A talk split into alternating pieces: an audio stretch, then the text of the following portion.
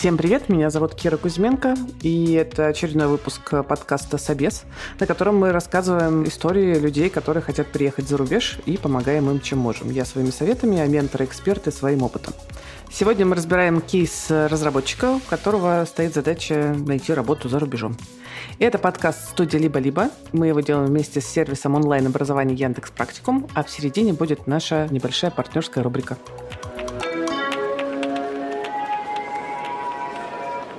Меня зовут Никита, я сейчас работаю в Тинькофф банке. Меня можно назвать full-stack разработчиком. Я пишу и фронтенд, и бэкенд с какими-то смещениями периодически, но навыки с обеих сторон стараюсь не запускать. Ты full-stack developer, Python и React, я вижу из твоего резюме. А скажи, пожалуйста, ну, какого уровня ты себя считаешь? То есть grade?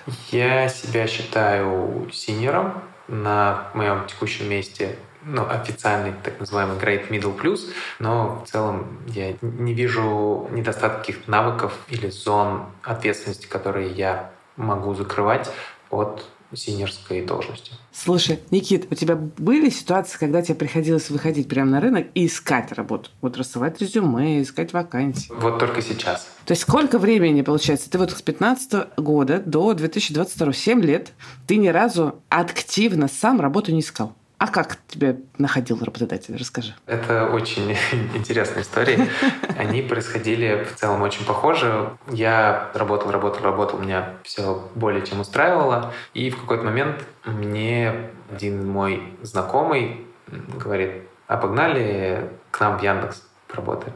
Я говорю, ну, давай попробуем. Он закинул мою резюмешку. То есть рефералка, да, сработала? Да, рефералкой закинул мою резюмешку. Я прошел все этапы собеседования. Мне сделали офер. И он получил свой бонус. Он получил свой бонус, да, и я получил работу в Яндексе. Класс. Это, конечно, отдельная история, про которую, да, не все помнят. Я всегда говорю, что используйте реферальные программы. Это один из хороших способов попасть в компанию, особенно топ-компанию. Если компания платит за рекомендации внутренним сотрудникам, чтобы они приводили кандидатов, это прям э, хороший способ. Так, а дальше как было? Дальше я работал в Яндексе. Мне стало достаточно скучно. Я еще попытался ротироваться, это закончилось неуспехом. И тут ко мне пришел мой друг из Тинькофф. Другой друг, видимо, уже.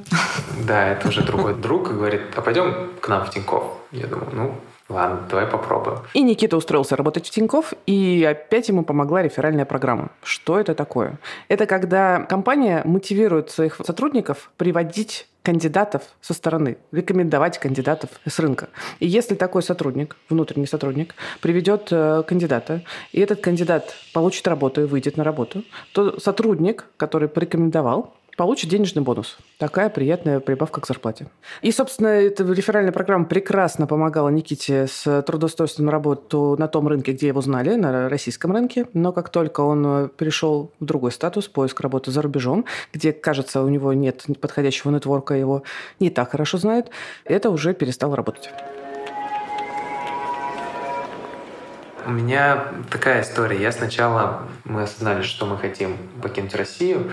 Особенно нашим последним триггером был, когда у моего сына закрылся садик детский, который нам крайне сильно нравился.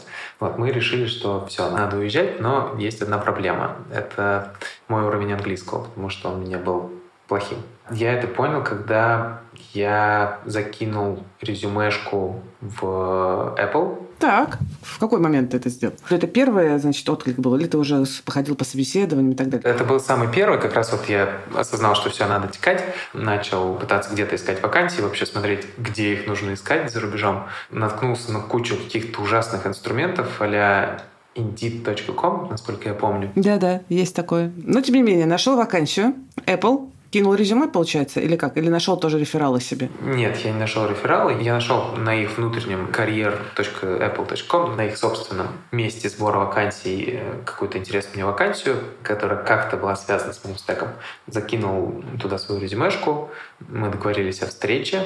Первый интересный момент был, когда я сижу обедаю, мне звонок с лондонского номера, я беру трубку и слышу просто какой-то голос, который что-то говорит, но я абсолютно не понимаю, что он говорит. Как выяснилось, потом был переход с зимнего на летнее время, и я налажал со временем интервью, мы его перенесли, и настал тот час, когда мы стали общаться с человеком из нанимающей команды. Там интересно то, что там сразу менеджер со мной стал общаться из нужной командой. Прикольно. Он мне сначала долго рассказывал про то, кто они и чем они занимаются, и я понял, что я абсолютно ничего не понимаю, что он мне сказал. На слух я английский воспринимаю крайне плохо. Потом он попросил мне рассказать о себе, я кое-как справился. В общем, я думаю, в тот момент он, он и подумал, что это есть, есть проблемы некоторые. Он меня поспрашивал какие-то технические вопросы, но там было очень просто, потому что технический английский, он даже несмотря на то, что ну, у меня есть проблема с восприятием на слух, но даже несмотря на эту проблему, в целом, когда какие-то технические штуки спрашивают, было легко на это отвечать. Все, мы дообщались, по-моему, прошел месяц, и ну, там мне автоматическая отбивка пришла, что сорян, мы рассмотрели кого-то другого на эту вакансию. Это, конечно, потрясающая история, когда человек получил возможность пройти собеседование в компанию мечты для многих кандидатов и смог это завалить, потому что просто не подготовил свой уровень языка достаточно для того, чтобы это сделать. Ну, то есть зачем нужно было идти на первое же собеседование в крупную компанию и заваливать его? Почему вместо этого не взять время, паузу чтобы поднять свой уровень английского, чтобы прокачать свой навык слушания, свой навык говорения, чтобы не завалить это собеседование. Непонятно. Но, с другой стороны, это, честно говоря, это частая история. Правда, есть э, и другие, конечно же, программисты, которые уверены, что их э, технические навыки, то, что он классно кодит, этого достаточно, чтобы его наняли в классную, крутую компанию. А язык вторичен. Нет, блин, язык не вторичен. Язык надо учить. Вы можете быть офигенным кодером, но если вас не понимают, и вы не понимаете, что от вас хочет бизнес или там команда, не никто вас, к сожалению, не возьмет. Поэтому, пожалуйста, пожалуйста, пожалуйста, готовьтесь, учите язык. Без языка вы не найдете работу за рубежом. Это кажется, как бы я говорю, очень очевидные вещи, но, блин, их надо говорить, потому что некоторые про это не думают. Тем не менее, надо, конечно же, признать, что профиль Никиты как кандидата интересен иностранным работодателям. И ему, конечно же, пишут рекрутеры на LinkedIn.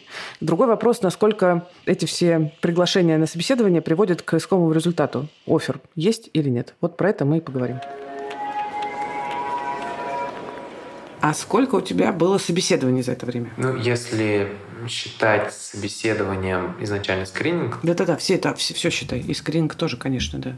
Да, если скрининг, то, наверное, около 20, может быть, 30. Мне кажется, на этом этапе уже была проблема, потому что очень часто я с кем-то общался, и потом люди просто пропадали. И это меня сильно удивляло, потому что по какому-то предыдущему опыту, там, если мне писал какой-то HR, я около по фану заводил с ним диалог, но там очень было сложно отцепить от себя человека. HR, рекрутера, да, который говорил, нет, нет, давай продолжай. Вот, там хочешь, не хочешь, там чуть-чуть ли не силой вели на собеседование.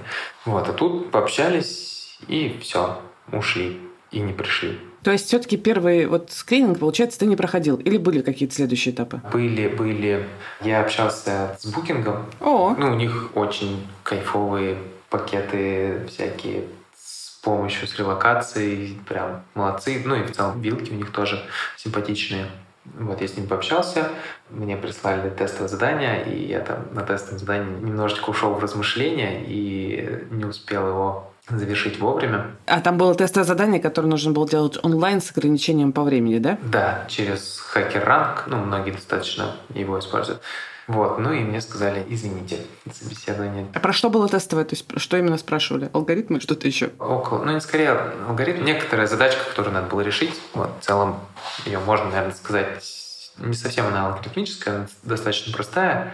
Просто я себе объясняю свой фейл тем, что ну, во-первых, я абсолютно не любитель решения всяких вот таких задачек, а LeetCode и вот это вот все, потому что я не вижу здесь большой корреляции с опытом людей. Ну, условно, по таким задачкам на литкоде можно понять, что человек любит лид-код порешать. А с жизнью оно очень редко бывает связано. Например, всякие задачи с прохождением деревьев по горизонтали и по вертикали, они ну, не то чтобы приходилось их там за мой многолетний опыт когда-то ручками писать. Его, конечно, полезно понимать, но не очень вижу корреляцию там, с реальным каким-то опытом Ты работаешь в Яндексе, который славится своими алгоритмическими собеседованиями. Ты проходил там алгоритмические собеседования или как? Да, я, я там проходил. А, там просто прикол в том, что они, эти алгоритмические секции, они несложные.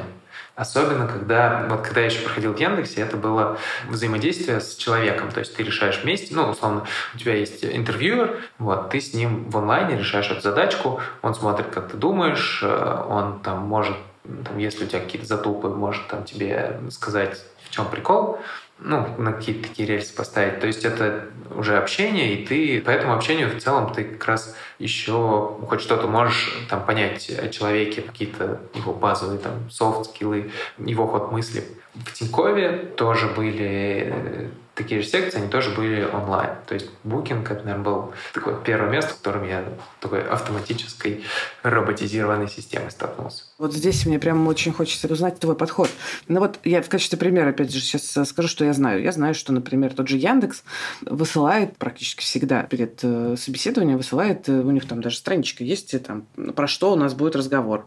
Не знаю, там, вот про такие вопросы мы вам будем задавать. Вот список литературы почитайте. Вот, я знаю, что у крупных международных компаний, ну, если мы говорим про фанк, там, Facebook, Amazon, там, Twitter и так далее, вот, у них не просто как бы рекомендации есть, у них там, не знаю, там, на Ютубе разборы есть, там, статей миллион люди на медиум и не только понаписали. Такой прямой вопрос, читал ли ты это или нет?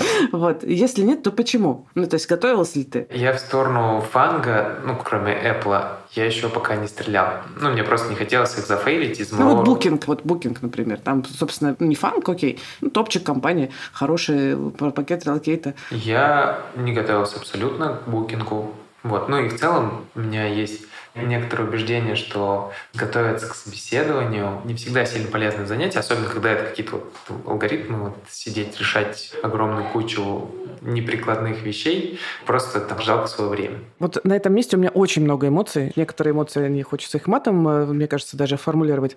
Потому что человек что сейчас нам говорит? Говорит, я вообще считаю, что готовиться нечестно, типа плохо готовиться к собеседованию. Наверное, кто-то тоже так думает. Ну, в смысле, это тоже ну, не редкая история. Типа, я...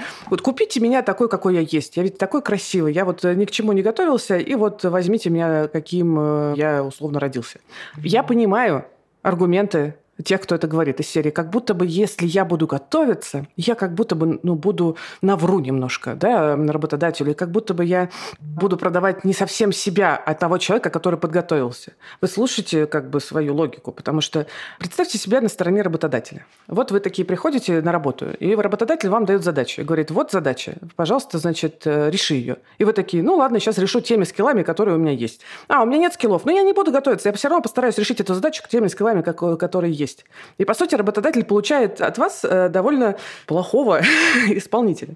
Готовиться к собеседованию, конечно, нужно. Некоторые кандидаты берут специальных менторов, которые помогают им готовиться к прохождению собеседования в конкретной компании. И в этом нет, во-первых, ничего зазорного, и компании совершенно нормально к этому относятся, потому что, блин, вы серьезно подходите к делу. Вы изучаете, чего хочет видеть от вас компания, вы готовитесь к этому всему, делаете там наилучшее, что можете показать из себя на самом собеседовании, и повышаете свои шансы нереально. Конечно, если ваша цель не крупные, известные, классные компании мечты, а хоть какая-нибудь компания, которая вас возьмет, не готовьтесь к собеседованию, пожалуйста. Вы тогда получите то, что получите. Есть гипотеза, что Никита все-таки не хочет попасть в абы какую компанию. Ну, вообще, судя по тому, на какие компании он откликается, Booking, Apple, явно не как бы средненькие или маленькие компании. Возьмите меня таким, как есть. Кажется, есть про что здесь поговорить с Никитой и к чему э, его склонить, например. Поэтому я для Никиты нашла очень крутого ментора, человек, который тоже сразу сходу пошел собеседоваться в Google, облажался и выработал целую стратегию, как попасть в классную, крутую международную компанию, и попал туда. И про все это мы поговорим позже. А сейчас я буду обсуждать с Машей сервиса онлайн-образования Яндекс Практикум про то, с какими ожиданиями российские разработчики выходят на российский рынок и что происходит потом.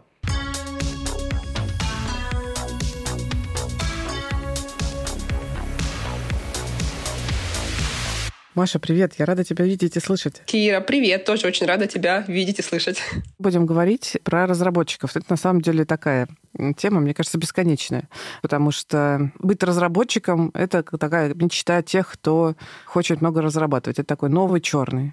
Хочешь много зарабатывать, иди в разработчики. Можно бесконечно смотреть, как горит огонь, как течет вода, и бесконечно обсуждать, сколько зарабатывают разработчики.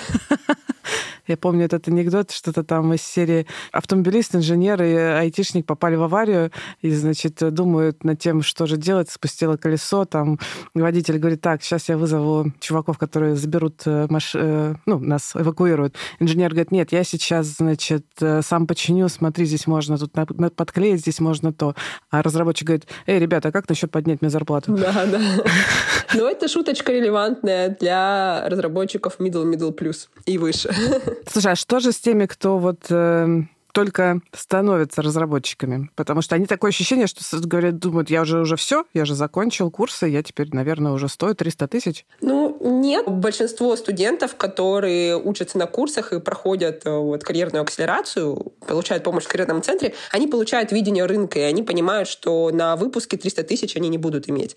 И мы рассказываем им о том, какие зарплатные рынки существуют в России, в регионах, какие зарплатные вилки существуют в Москве, и что они могут очень сильно отличаться в зависимости от бэкграунда. Например, если поговорить о конкретных цифрах, э, джуниор-разработчики, вот и фронтенда, и бэкенда, они могут устраиваться на вилку от 50 до 120 тысяч рублей в месяц. То есть это такая очень большая вилка, да, как ты можешь сказать. Вот это разбег зарплат, который получают джуниор-кандидаты, причем, ну вот 50-60 это нормальная такая стажерская зарплата в тех компаниях, которые вот имеют стажерские открытые позиции, и 60-80 или 50-60 это нормальная зарплата на джуниор-позиции, ну, просто в компаниях, в небольших или в средних, или впервые открывающих джуниор-позиции. То есть это абсолютно нормальные деньги, на которые можно приходить, из которых можно начинать расти. И в тебя вкладываются за эти деньги на самом-то деле. Да, у тебя есть ментор, тебе отвечают на вопросы, ты первое время ты можешь потыкаться как слепой щенок, но как бы чем больше будет времени проходить, чем больше рабочих задач ты будешь получать, тем более эффективным и самостоятельным ты будешь становиться. И тут важно задавать вопросы и не переставать учиться, потому что не существует единого стека для всех компаний, всегда придется чему-то доучиваться, оказывается, всегда придется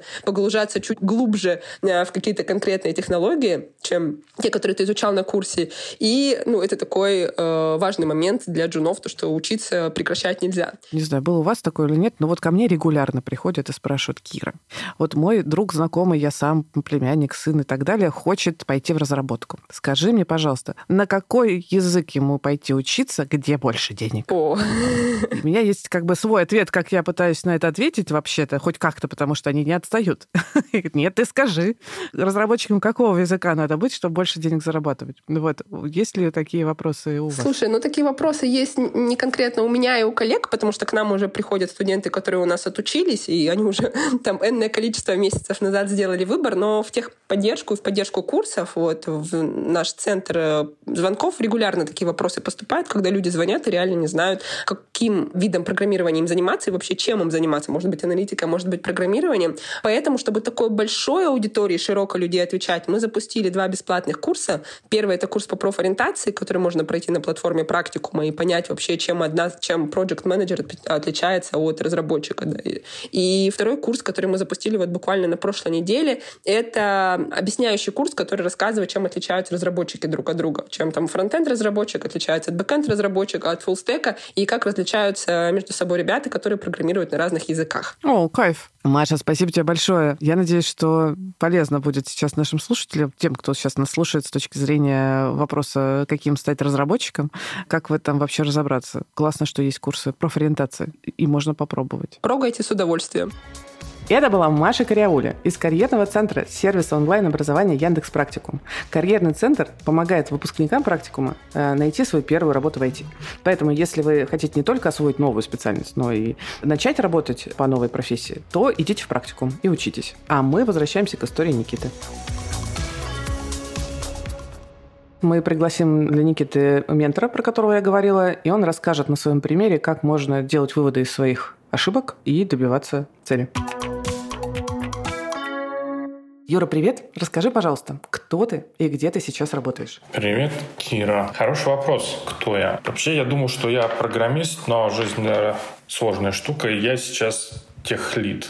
А я работаю в Uber, нахожусь я в датском офисе и занимаюсь непосредственно инфрой уберовской. Поняла тебя. Слушай, я вот помню, когда ты жил в Москве и работал вот в Mail.ru над базой данных Тарантул. Расскажи, пожалуйста, вот как тебе вообще пришла идея уехать за границу? Ты знаешь, идеи как таковой не было.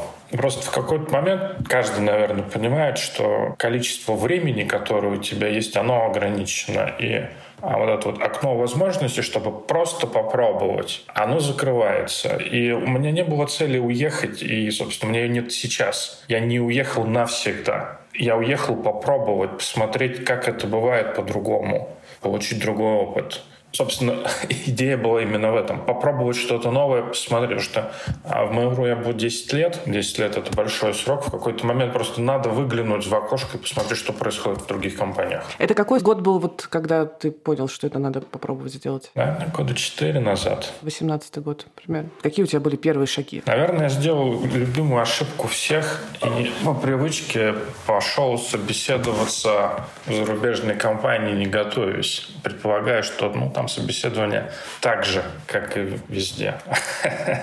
Я не знаю, насколько это очевидно для многих, но в разных компаниях культура собеседования сильно отличается. И, наверное, лично из своего опыта могу выделить российский стиль. Это когда вы пришли, тебя посадили перед каким-то там техлидом, директором CTO, кто угодно, да? Вы пообщались, а, ты этого знаешь, ну да, а того знаешь, ну да, ну, отлично, приходи к нам работать. Возможно, это потому, что я 10 лет проработал в Москве и какой-то сеть знакомств набрал. А для Запада, соответственно, я не знакомый, просто какой-то рандомный чувак из России. Но так как я пробовался в Фанг, это был, по-моему, Google, и Facebook. А у них это классический марафон с алгоритмами. И я не знаю, насколько это очевидно, но обычные люди, обычные программисты такие алгоритмы в ежедневной работе не применяют. Это было неприятным открытием. Никит, я так понимаю, отзывается, да, вот все, что сейчас говорит Юра, да? Очень знакомая ситуация, да. У меня это все осложнилось тем, что у меня не программистское образование, а вообще математик по образованию. Мне это еще не преподавали никогда. И поэтому, когда я попал на собеседование, они начали спрашивать какие-то там а говорит, а я их не знаю.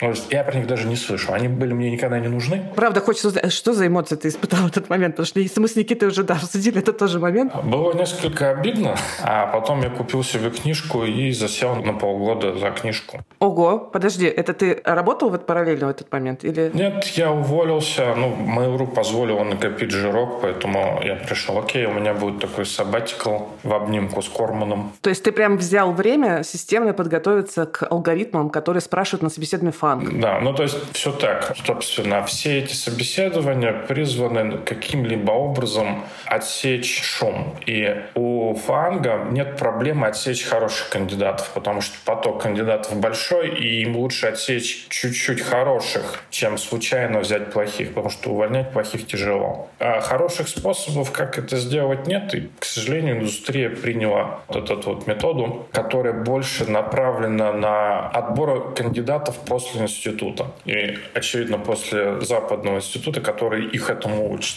Соответственно, у тебя есть выпускник, который последние пять лет это изучал, оно ему все свежо и знакомо. Ты просто ему задаешь вопросы, которые он должен знать ответы. Он это учил недавно.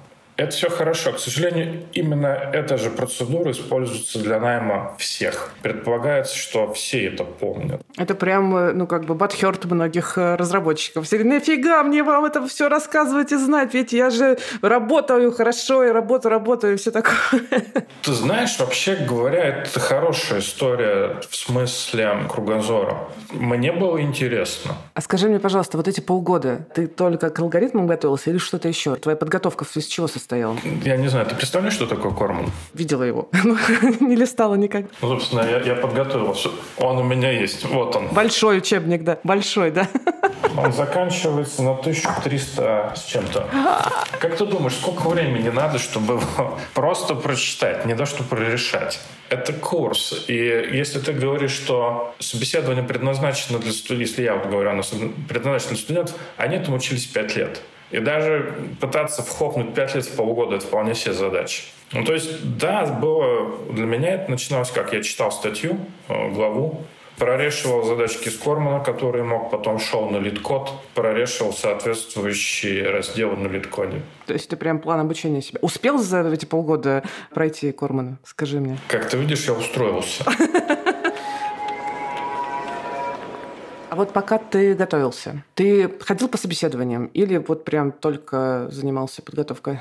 Не, я а, остановился и вперед. А английский подтягивал параллельно или тоже отложил? Подтягивал. Английский, конечно же. И если кто-то думает, что с плохим английским можно устроиться, он глубоко ошибается. Язык важен. И когда выбирают будущего коллегу, конечно же, оценивают, насколько с ним можно общаться. Если он не может объясниться, это проблема. Если вы не можете просто с ним договориться. Если его просто сложно понять. Если кто-то пытался говорить а, с индусами, у которых сильный акцент, которые не работали, те меня поймут. Или с китайцами. Тоже трудно. Я с японцами пыталась работать, не смогла. Это проблема. И поэтому надо заниматься английским. Я занимался все время. А что произошло после полугода? Ко мне случайно пришел Uber. Случайно? А, я, я их не хотел. Нет, они сами пришли. И сказали, а давай ты к нам сходишь на собеседование. Ну, я вроде как чувствовал силы в тот момент, поэтому почему нет?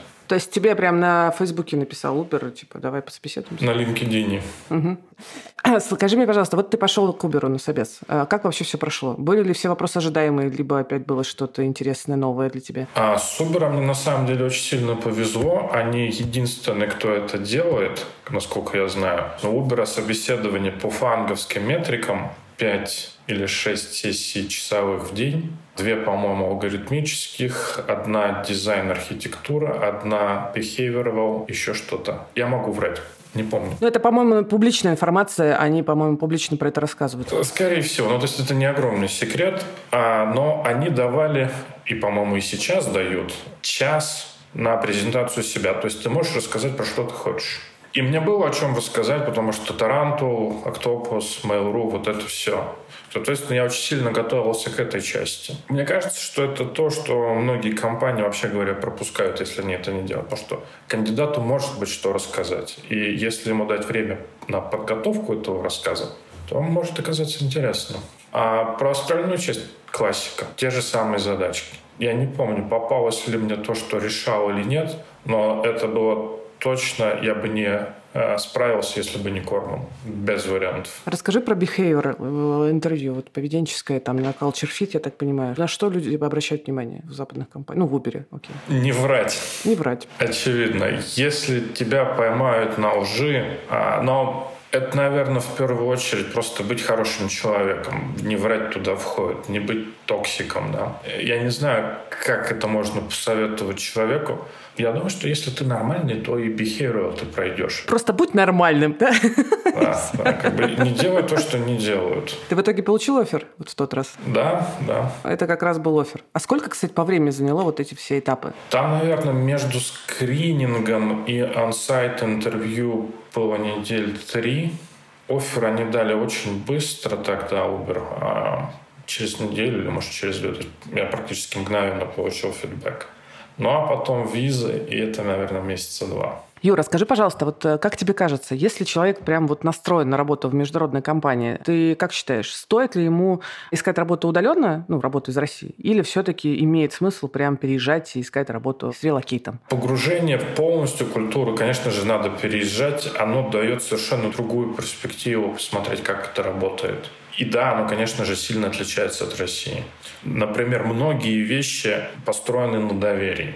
И оно просто работает. Например, можешь прям какой-нибудь кейс, прям, что это значит? Это как в работе выглядит? То есть тебя не спрашивают каждый день, а ты сделал, а ты сделал, а ты сделал вот это или что-то другое? Да даже не в этом дело. То есть в российском сегменте, ну, по крайней мере, я за весь российский сегмент не скажу, за Mail.ru, довольно много бюрократии и заборчиков, что ли, внутренних, что ты не можешь многие вещи сделать, ну, потому что как же так? Тебе обязательно надо пойти какое-то разрешение спросить. Mm, я поняла, о чем ты. Тут этого практически нет. У тебя есть полный доступ. Я могу найти телефон нашего CEO и позвонить ему. Это возможно. В то время как в России пойти и пообщаться с CEO, ну так. То есть они все друг другу доверяют. И это работает, потому что никто не пользуется этим доверием как-то во вред. Прикольно. Поняла тебя. Скажи, пожалуйста, Юр, а есть ли что-то еще, чтобы ты вот прям порекомендовал бы разработчикам, которые сейчас а, хотят найти работу за рубежом? Я думаю, в общем, LeetCode вперед, прорешивать LeetCode. Это единственное. Но, конечно же, я как человек, который учил в свое время математику, правда, плохо, но вынес оттуда, что всего должен быть какой-то базис. То есть можно LeetCode прорешивать просто, не пытаясь понять, что там происходит. А, но какой-то базис полезен, и Корман в этом смысле хорош. Если бы кто-нибудь когда-нибудь, когда я учился в институте, сказал, что Кнут, ну, в общем, Кнут крут, но вообще надо покупать Кормана, кто бы мне тогда это сказал? А ты тогда как раз все три тома, да? Да, у меня есть тритомник кнута, но он абсолютно для меня бесполезен, потому что настолько глубоко я погружаться как раз не хочу. Корман ближе к программированию. Кнут все-таки вообще голая математика. И да, конечно, английский. Учитесь говорить. Если вас невозможно понять, это будет провал. Ну, либо целиться тогда не в международные компании с англоязычной командой, а смотреть на те, где есть русскоязычная команда, может быть, разработчиков. Такое тоже бывает. Да, если они проводят собеседование на русском. Например, в Uber это, вообще говоря, требование. Собеседование будет строго на английском. Даже если будут собеседоваться, ну, как бы, если интервьюеры, интервьюируемые будут русские, все равно будут на английском.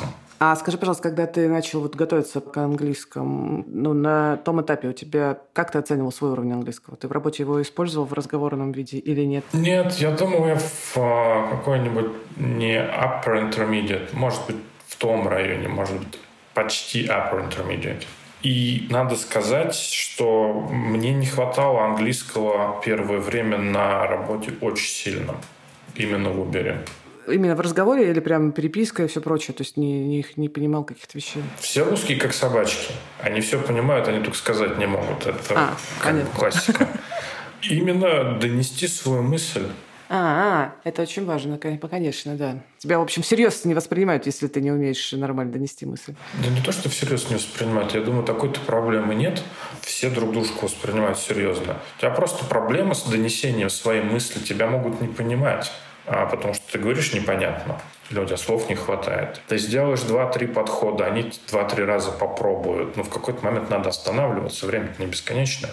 Итак, подождите, я загляну в словарь и напишу вам письмо.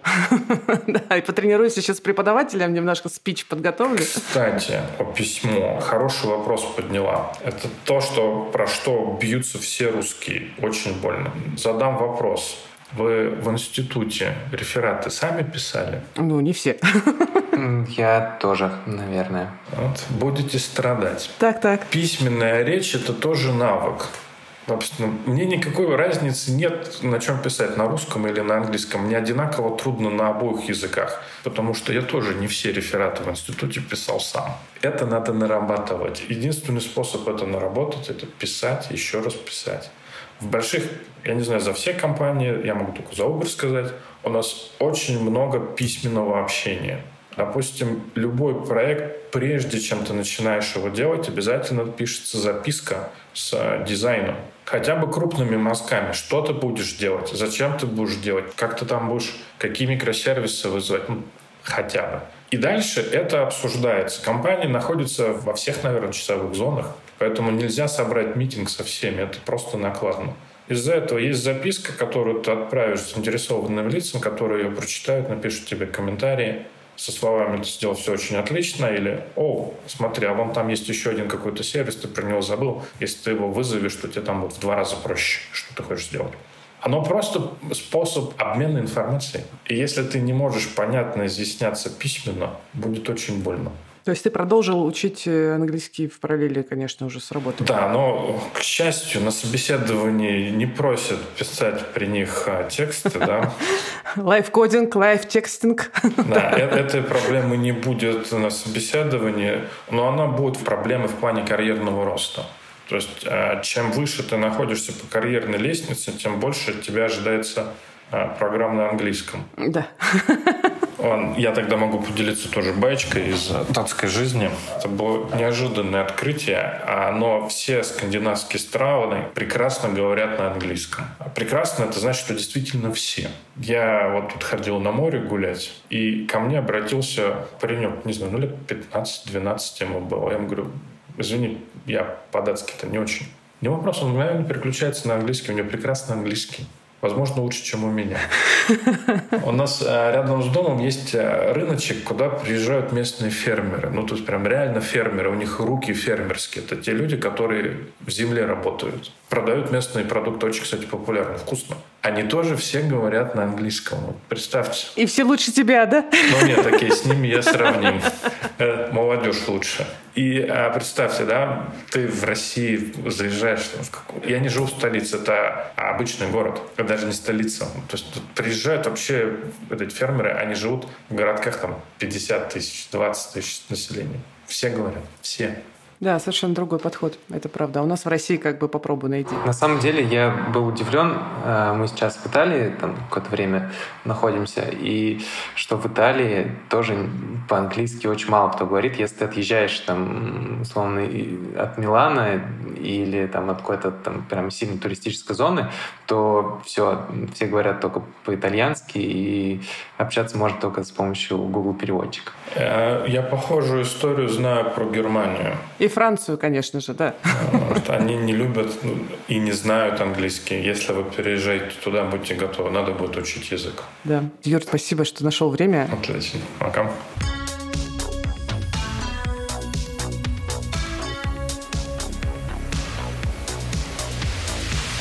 Так, Никит, ну расскажи мне, пожалуйста, вот сейчас с учетом того, что мы с тобой поговорили, то, что ты вот услышал от Юры, а в целом там поменялось ли у тебя что-то вот в, с точки зрения там представления о том, как стоит э, двигаться по поиску работы? Ну да, мысли как раз подтвердились э, по поводу того, что та стенка, там, с которой я столкнулся при поиске, то, что он оказался там, не, не таким простым, как ожидалось.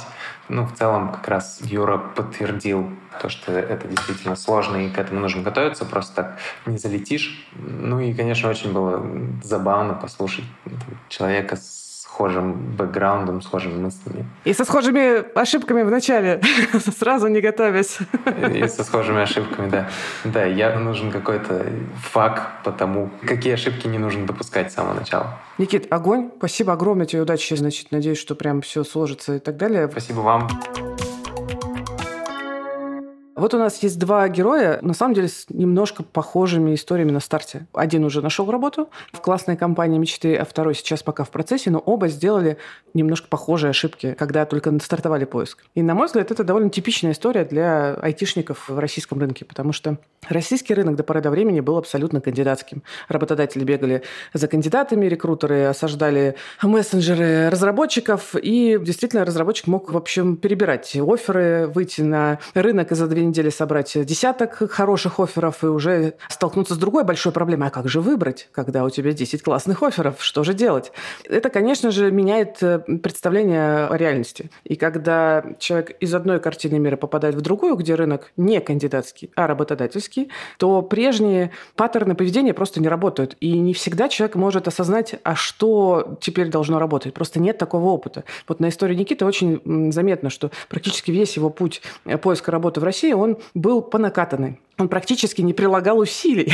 К нему сами приходили, сами звали, сами, значит, целовали, говорили, прими же наш офер, дорогой человек. И внезапно так не случается на другом рынке. И, пожалуйста, помните про это. Помните про то, что ваши текущие паттерны, какие бы они ни были, может быть, вы на кандидатском сейчас рынке в России, или, может быть, на работодательском, неважно. Но на другом рынке будут работать совсем другие паттерны. Изучите сначала их, посоветуйтесь. Слушайте нас, кстати. Ходите к менторам, к знакомым. Узнавайте, что работает э, на том рынке, куда хотите прийти вы.